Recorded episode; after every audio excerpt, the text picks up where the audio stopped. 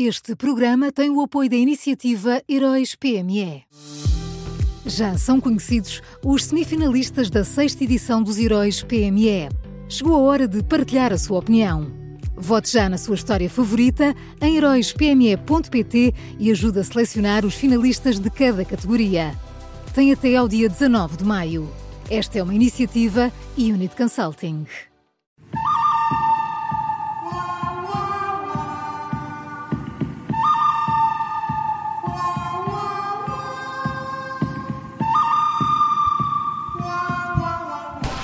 Começa agora uma nova edição do Bom, o Mau e o Vilão da Rádio Observador, que também pode ouvir em podcast. Bom dia, Miguel.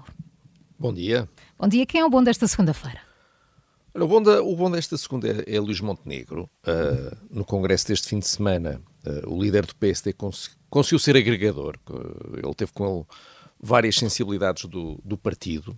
Uh, conseguiu ser surpreendente com o segredo à volta da ida de Cavaco Silva. Cavaco Silva continua a ser o político que melhor sabe guardar segredos também. Uh, foi, foi inteligente ao marcar as próximas legislativas como um combate entre a moderação do PSD e o radicalismo do novo PS. Uh, eh, foi capaz uh, de mostrar clareza estratégica ao não passar o dia a falar ou ouvir falar sobre o Chega. foi realista ao perceber que dificilmente ganhará as eleições uh, se estiver de relações cortadas com, com os reformados, e até foi disciplinado, porque fez com que o partido arrumasse aquele que era o tema original da reunião, os estatutos, uh, e fizesse isso antes do almoço, e conseguiu acabar o Congresso à hora dos telejornais uh, e, antes de, e antes do jogo do Benfica, e para isso teve a ajuda de Miguel Albuquerque, que andou ali a fazer com que o Congresso andasse para a frente. Uh, portanto, agora, olha, Luís Montenegro só, só precisa de continuar a, a ser todas estas coisas e mais algumas até desde março. Pronto, vamos ver, vamos ver se é possível. Pois, e está entregue ele próprio à estratégia dele e da sua equipa, não é? É, ex exatamente. Para já uh, está a acertar, mas ainda falta muito tempo, temos, temos que ver como é que isto corre. Uhum. O bom é Luís Montenegro e quem é o mau? Olha, o mau é Francisco Assis. Uh, este fim de semana, o homem que abominou a geringonça, mas agora apoia Pedro Nuno Santos, uh, quis dar mais uma prova da sua fidelíssima dedicação ao seu novo líder uh, e aceitou apresentar Pedro Nuno Santos num, num almoço de campanha.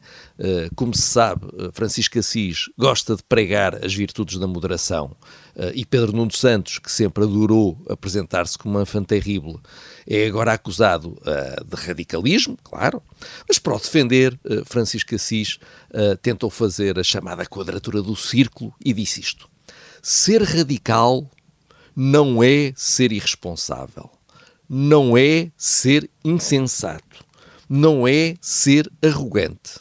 Ser radical é ter vontade, é ter energia, é querer fazer coisas e fazê-las. E eu confio muito nesse sentido da moderação e do radicalismo de Pedro Nuno Santos. Portanto, Francisco Assis, agora com esta idade, ele que não gosta de radicalismos, descobriu o radicalismo do bem uh, e olha, pronto, tudo bem, no, no, PS realmente é possível ser tudo e o seu contrário, uh, que sejam muito felizes juntos. Pois, a ideia que dá é que o próprio Francisco Assis está muito desconfortável com este apoio. Uh, a quantidade de vezes que ele tenta justificá-lo é impressionante, não é? É verdade. Oh, homem, siga em frente, pronto, pronto. não se fala mais nisso. Seja radical deixe, também nessas se, coisas, não é? Isso, seja o radical do bem, é disso que nós precisamos. Está tá tudo ok. Miguel, só fica a faltar o vilão.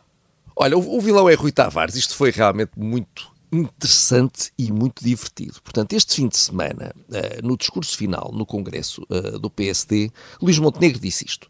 Já estou a contar que venham os cristãos novos uh, do equilíbrio das contas públicas, porque os há e todos sabemos quem são. Não somos cristãos novos, somos cristãos por convicção. E ao ouvir isto, pelos vistos, o líder do livro saltou da cadeira, uh, foi ao Twitter e escreveu: A única coisa, isto tem que imaginar o Rui Tavares com com o dedo estendido, atenção, tem que imaginar isso enquanto eu leio. A única coisa que salva Montenegro de ter dito uma das coisas mais antissemitas ditas por um líder político em Portugal é provavelmente tê-lo dito a coberto de uma das maiores ignorâncias de um líder de partido político acerca da história do país que quer governar. Portanto, vamos lá ver. Antissemitismo, não é?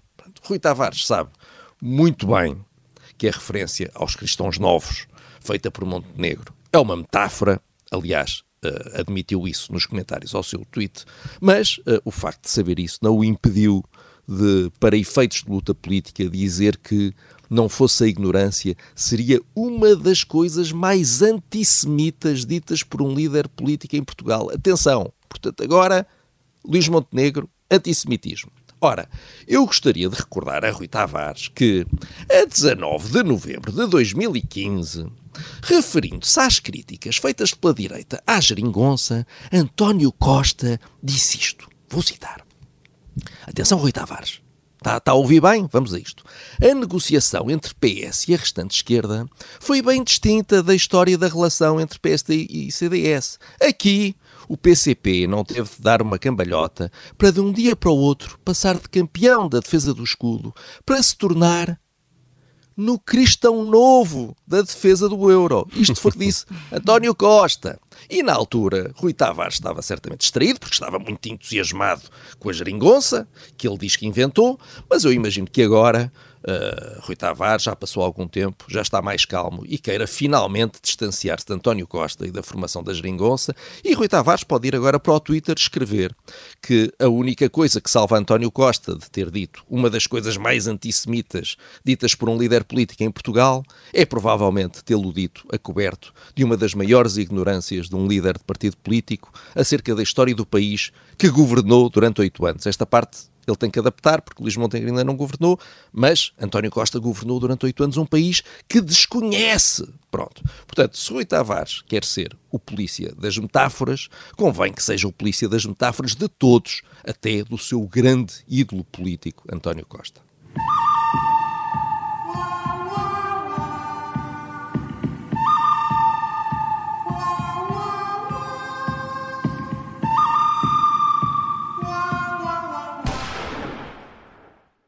Este programa tem o apoio da iniciativa Heróis PME.